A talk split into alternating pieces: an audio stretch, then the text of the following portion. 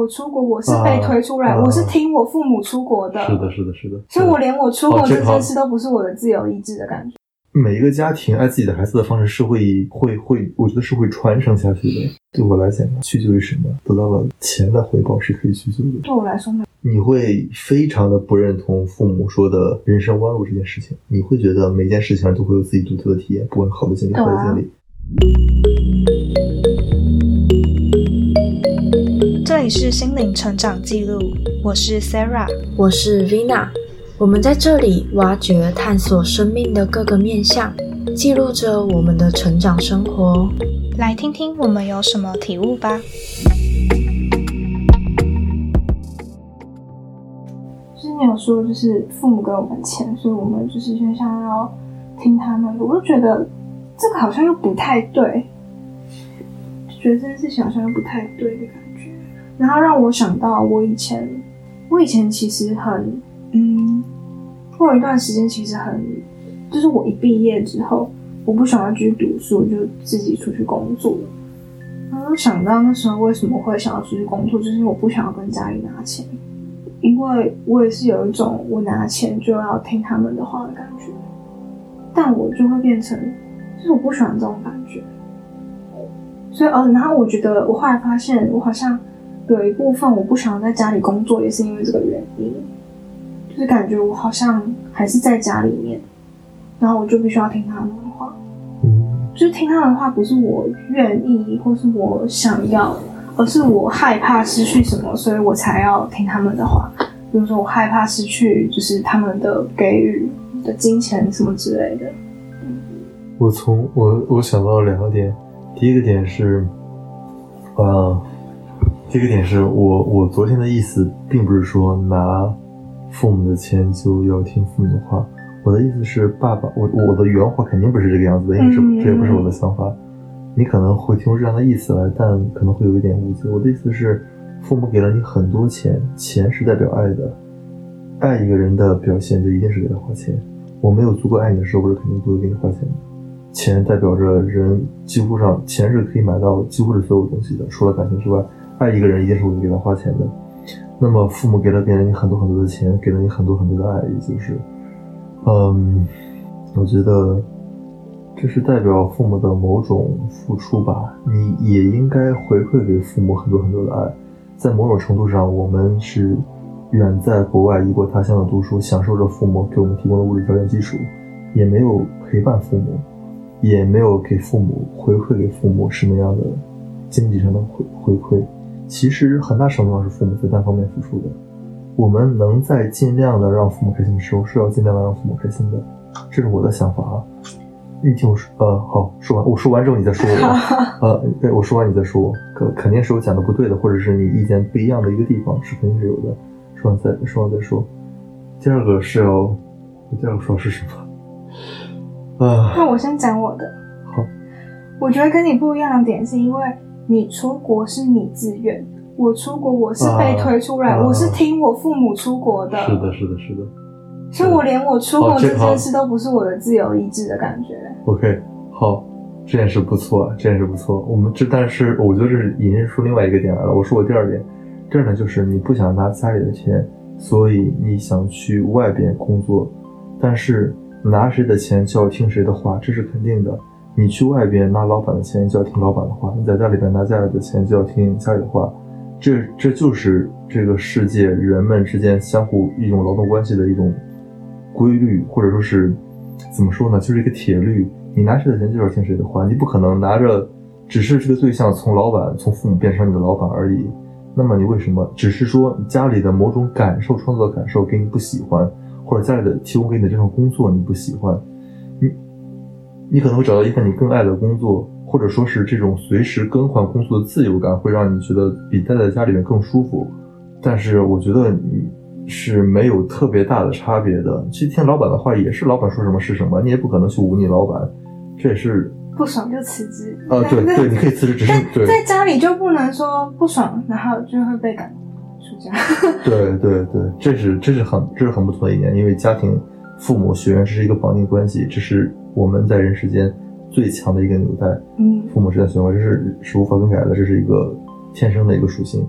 然后你说到你是被父母呃要求出国的，这一点其实是很，我觉得是很复杂的。首先，遵从父母的意志，父母给你安排好了道路，你不得不走，这是很痛苦的。人活在这个世界上最大的乐趣就是有自由意志，享受自己想体验的人生。嗯没有自我，何谈自我的享受或者自我的快乐？一切的价值都不成立了。所以，自我是最重要的。父母给你安排好的东西，你去实践它，那好像你的人生是父母的一种延续。不管是我们作为孩子应该有这样的自觉，我不是我父母的续集，嗯，还是说我们以后作为父母，我们也应该有这样的觉悟，我们的孩子并不是我们人生的某一种变相的延续，或者说是我们人生的一种托底担保。但是呢，但是呢，我作为一个原生家庭，嗯，不是特别特别优秀的一个家庭。我父我母亲很优秀，但是整体来讲，她的见识在以前还是相对闭塞的，因为我们那个地方就是稍微小一点吧。我还是会有一点羡慕父母能够早早的让孩子送出来去经历别样的世界的一个一个一个。我之前我记得我跟你从去宜家的时候，我们讨论过这个问题，在路上走路那段，我跟你说过，就是说如果家里面有一个非常有能力、见过很多世面的长辈为你的人生拨点一二的话，指点一二的话，其实是会让你少走很很多弯路的。有些弯路自己吃了苦头，自己获得了成长是是很好的，但是有些弯路是完全可以不走的，会因为一条弯路浪费两三年的大好青春，时间不等人。也许因为某个家庭长辈的指点迷津，我可能会更快的完成我的人生目标，更快的进入到下一个阶段。在这一点上，其实我还是有点羡慕你的，因为你你的父母就是你的母亲，或者是你的外公，嗯或者是你的大舅舅、小舅舅，在人生阅历上那肯定是还是蛮强的，还是。嗯，你知道，就我之前我其实很羡慕我，就是我应该我不是羡慕，就是我觉得我会崇拜，或是觉得我前男友很不错的原因，是因为就是我那时候觉得我比他差，有一个原因是因为我觉得他有很多的工作经验跟能力，但是我从以前就是一直都是读书，一直读书，然后就是只知道读书，但我没有工作经，没有什么工作经验，所以等于说我如果被丢出去的话，我可能就会饿死。我就会这样觉得，我是会觉得我没有能力，就是我可能有能力，但是我没有工作经验。那出去的话，谁会录用？谁会？老板基本上都会要求要有工作经验或者实习经验什么，但是我基本上是没有。但是我前男友就是有很多，就是他可以完全靠自己的能力生活，所以一部分我会羡慕你们，就是这种就是有工作经验的人，所以我觉得就是有不一样的地方吧。而且我觉得再加上，我觉得再加上，可我的父母又是比较，尤其是我的妈妈又是那种，他们他们给的爱是那种那个叫什么，很紧迫的一个人的爱。他们觉得那种像昨天好了，昨天他们就问我说，我为什么没有开定位？那我觉得我为什么一定要开定位？他们说就是要知道你的安全啊。但是他们不是，虽然这个跟刚刚有点偏，但是就是这是我都是我今天想讲，就他们不是那种，他们不是我不见了才会看，或是我爸是一个礼拜可能有四到五天，每天都会开开的那个 app，然后看我早上在干嘛，在哪里，然后就会问我说你在干嘛，为什么不在家什么的，你不觉得很可怕？我觉得很可怕。然后这个就造就我，我后来发现，就是其实我以前我以前也会这样对我的前男友们，然后我就觉得，就是这种紧迫盯人，我觉得这个才是我对对方爱对方的表现，然后我觉得无形之中就被影响了。但后来发现，就是前年我就发现这个感觉其实很可怕，所以我后来我就后来就是就关掉了。我就觉得他们就说，他们就说他们是关心我，但是我觉得那个不是关心，那个只是满足他们自己的欲望而已，那个不是真的关心我，就是怕我不见什么，而是他们想要掌控的那种感觉。他扯远了，我到底要讲什么？你确定他们是想掌控吗？他们想掌控我在哪里？是掌握你在哪里，并不是控制你在哪里。他们并没有给你发出，嗯，还是有挺多话想说的，就是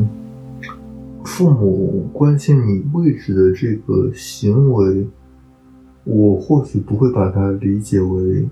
首先我会把它理解为对你的关心，嗯，我会理解为他对你的关心，只是这样的关心的形式是以一种你不太喜欢的形式在关心你，他们可能还没有意识到你长大了，你需要更多的私人空间。嗯这么说来，可能从小一直以来，父母对你都是盯得蛮紧的。嗯，现在你已经有点长大了，毕竟都已经二十五六岁，对啊二十六七岁，二十五六岁，多大了都已经？二十六岁26要岁了二十七了，啊，二十六、二十六七岁了，都已经。按理说是已经是一个大姑娘了，已经是，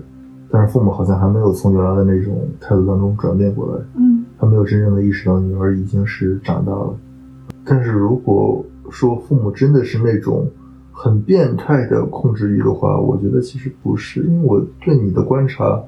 就是你是一个还算是挺正常的人的。如果是在一个很变态的家庭里面，是长不出你这样比较正常的性格来的。所以我觉得你的家庭大概是没有太多问题的，只是父母可能会比正常的人会多一点点的控制欲，这可能跟他们自己的经历也有关系。我觉得，对我在我要讲的就是这一点。我爸爸他妈妈是个就是算军人嘛，是，然后我妈妈她的爸爸也是比较严格的父母，所以我觉得我我要讲的就是这个，就是他们会觉得这个是一种爱爱人的表现，但是我觉得我觉得这个是错误的，然后就是就是变成在我身上也有，然后莫名其妙的，就是也慢慢的发现，就是后现在才发现这是一个不对的爱人的方式，但是就被他们无形之中以前被他们影响了，我以前也是这种很紧迫盯人的人，这是这是每一个家庭爱自己的孩子的方式是会会会，我觉得是会传承下去的。嗯。这种恰巧你父母双方都是在那样的家庭当中会长大的，对啊，所以对于他们来讲，这种台湾话叫金破丁人，嗯，就是这样这种虎爸虎妈，呃啊啊啊啊是，这有点像形容亚洲父母的词汇，就是这样一直一直非常关注你生活一举一动的这样的方式，对他们来讲就是爱的表现。嗯你可以把他们理解为是某种程度的爱。其实父母对你有所注视，对你有所照看，比不在乎你，其实我觉得感觉是要好一些的，只是有点过分了，让你觉得行动有一些些受限，好像处处都要交代。这是我觉得人跟人之间关系的某种过界吧，要求对方因为交代交代这个事情，它某种程度上是一种从属的意味。嗯，我们都是独立的个体，都有独立的灵魂。我们做什么事情是不太需要向另外一个人交代的，除非是工作职能的需要。你除了工作职能之外，我们向另外一个人交代一个行动，有点像一种隶属关系，这是非常非常非常别扭的我觉。我觉得要，我觉得不会，我觉得要一个自愿的感觉。呃，是自愿的是是嗯是没有问题的，告诉你我在哪儿，让你不要担心，或者分享我的行动，分享我的经历，这是好的。但是如果是被要求，或者是像你父母这样注视到，我觉得还是有一点点过的。嗯但是我觉得你可以跟爸爸妈妈提提一下，但是爸爸妈妈不一定，不会，我也不，也不会改。讲过了。就算是改，也并不是他们从内心真的理解，他们、嗯对啊他们的人生已经是已经是活了半辈子。对，他们的行为模式是是已经是完全固定下来、定型的，是很难自己，除非有很大的事情，他们是很难自己改变的。父母并不是完人，我们总是习惯按照完美的心态去要求我们的爱人、我们的父母，但这是很难做到的。他们有他们强烈的局限性，不管是自身的局限性，还是时代造就给他们的局限性，他们都有他们自己的缺点。也许因为不管是朋友啊还是同事的缺点，我们可能不满这个人，我们离开他就可以了。父母，我们永远都不能离开，直到他们过世之前。所以会觉得这种缺点会一直，但不是人会一直的折磨着你。就是让我想到之前，就是很多事情都串联在一起。我之前没有想过为什么会不想要在家里工作，可能我真的可能对一部分对就是家里的行业没兴趣，另外一部分可能就是也是因为觉得受到控制。我们如果回家里的工作的话，我们拿到的钱会更多一点，不知道，拿钱会更多一点，但这样就是变成，就是就是变成了一个很经典的难题：选择钱多的工作还是选择自己喜欢的工作？倒倒不是不是不是钱，就是会有一种屈就于什么的感觉，而不是就是不是不是光钱，是屈就于什么的感觉。对我来说是一个屈就于什么东西的感觉。对我来讲呢，屈就于什么，得到了钱的回报是可以屈就的，对我来说没有办法。不行是吗？啊我想到你出去外面工作，至少那个是我觉得出去外面工作是我没有屈就于什么东西，但是可能在家工作会觉得我屈就于什么东西的这种感觉，所以我才会我宁愿出去外面工作。虽然说我听老板的，但是我不会觉得我屈就是比老板还要低阶的感觉。这我就很奇怪，你父母有这么强势吗？按理说，在自己的家族企业里面会得到更多的照看才对，难道在自己家自己的家族里面工作会更辛苦？我觉得可能他们的掌控欲比较强，所以会给我这种感觉。我觉得你可以换一个心态，就是我我虽然还没有工作过，我也不知道我到时候能不能调整下来，嗯但是我我能够想到的就是，对方具有更多的掌控欲，谁控制更多，谁就要负责更多。他控制的更多，说明他操心很多。那相对来讲，你的心理程度就会就会没有那么累，你只是按照老板交代的事情去做就可以了，不需要发挥太大的主观能动性。你可以再搞得更副业嘛，投入更多的精力。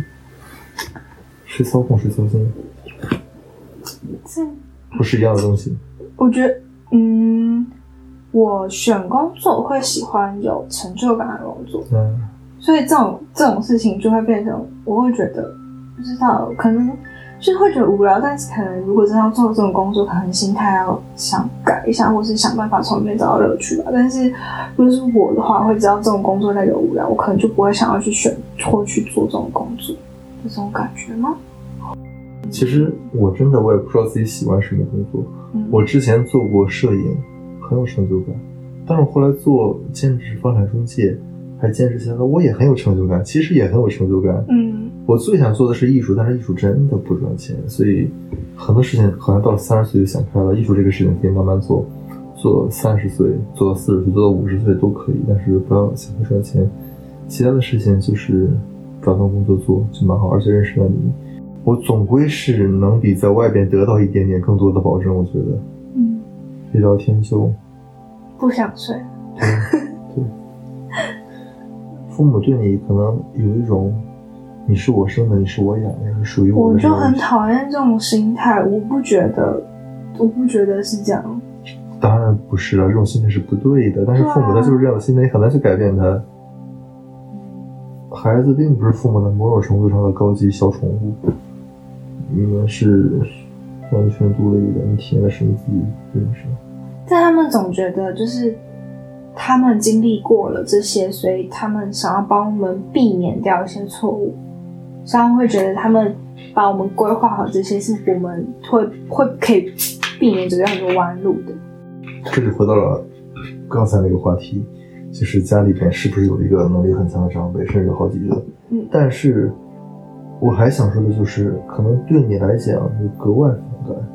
因为有些孩子的性格就是偏懦弱也好，没有主见也好，有个人帮他安排是件很好的事情。但我觉得你是一个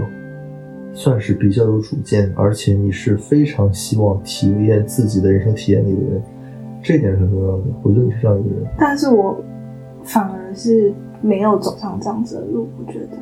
你已经在你尽自己的努力，但是没有走特别。我觉得你会非常的不认同父母说的人生弯路这件事情，你会觉得每件事情上都会有自己独特的体验，不管好的经历、坏的经历。我觉得你是这样一个人，对啊，我是这样认为的。嗯我能感受到。呃，某种程度上你还是蛮豁达的。不知道这种豁达是真的豁达还是假的豁达，因为有家庭给你托底，所以你可能有些无所顾忌。但是真正的假设，做一个最坏最坏的假设，父母突然都没有钱了，身无分文了，甚至需要，呃，他们负债，需要你来去供养父母的时候，你还能不能变得这样的潇洒，这样的豁达？其实也是很难讲的，我觉得。嗯，那我觉得从人生的一个人生观，那个叫什么不能叫人生观，那个叫什么？就是一路走过来，从小培养的价值观吗？还有一些感觉是好的，所以养成我比较乐观天的天性，然后感觉好像没有经历过什么坏事。但在感情这方面来讲，我经历过很多不好的事，但是我依然还是就是相信爱情啊什么的，所以我觉得，可是我本来就是个这样的人吧。是，有时候我就在想，感觉好像有时候我讲很多东西就没有什么说服力的感觉，因为我的生活在别人看来是很好的生活，所以好像对他们来讲，就是可能对一些像你刚刚讲的，因为我不需要我有家庭当我的后盾，所以我讲就是我可以自由选择我自己喜欢的工作，这个感觉看起来就很不现实，也很没有说服力。然后我讲一些其他可能就基本上是家庭的事情，然后还有一些生活。我朋友也会觉得你有没有经历过，就是可能我跟他家庭，我跟他家庭，就是有些人可能家庭不太一样，他们就觉得我没有经历过那些，我怎么可以讲这种话？如果我过他们那样的生活，我还能讲这种话吗？那我就很 confused，难道一定要就是有很悲惨、很悲惨的经历才有资格讲那些话吗？我没待在具体的情景当中，我不好说什么。嗯，你意思很好了，也很棒了，我觉得这是非常值得肯定和鼓励的。嗯，这很好了，你没有在一个较好的环境下被浇灌成错误的价值观，我觉得这个很好。这集就到这里告一段落，欢迎留言或写信跟我们分享你最喜欢的部分吧。别忘记要帮我们评分五颗星哦，才有机会让更多人听见我们。在我们的 Instagram 有更多心灵成长的文章分享，搜寻 Spirit S P I R I T 两个底线 Road R O A D 就可以找到我们喽。我们下集再见吧。